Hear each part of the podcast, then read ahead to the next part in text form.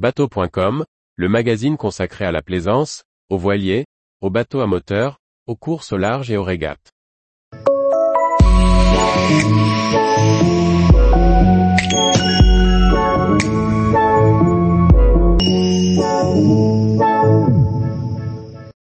Hippie Surf Satori, une histoire du surf en bande dessinée.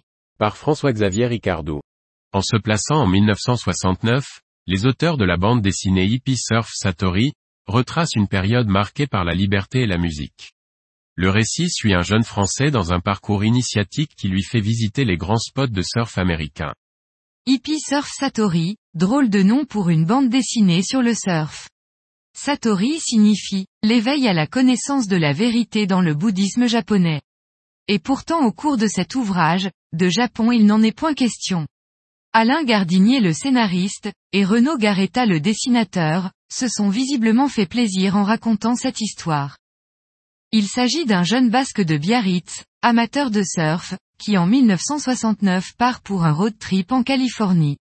Il va découvrir le rêve hippie, ainsi que la culture musicale liée à cette pratique, sur la côte ouest des États-Unis puis à Hawaï.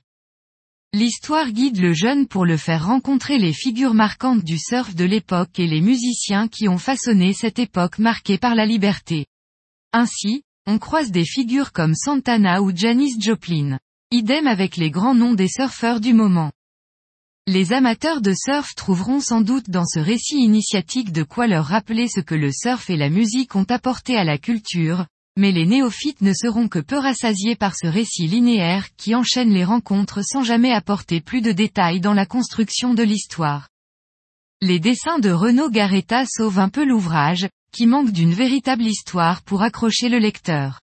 Plutôt qu'un catalogue de portraits, on aurait aimé un scénario mieux construit et plus haletant, pour ne pas perdre le lecteur que je suis qui, il faut l'avouer, a peiné à conclure cette lecture. Un ouvrage à réserver aux purs amateurs de cette si jolie pratique qu'est le surf. Édition Glénat. 128 pages. 24 par 32 cm.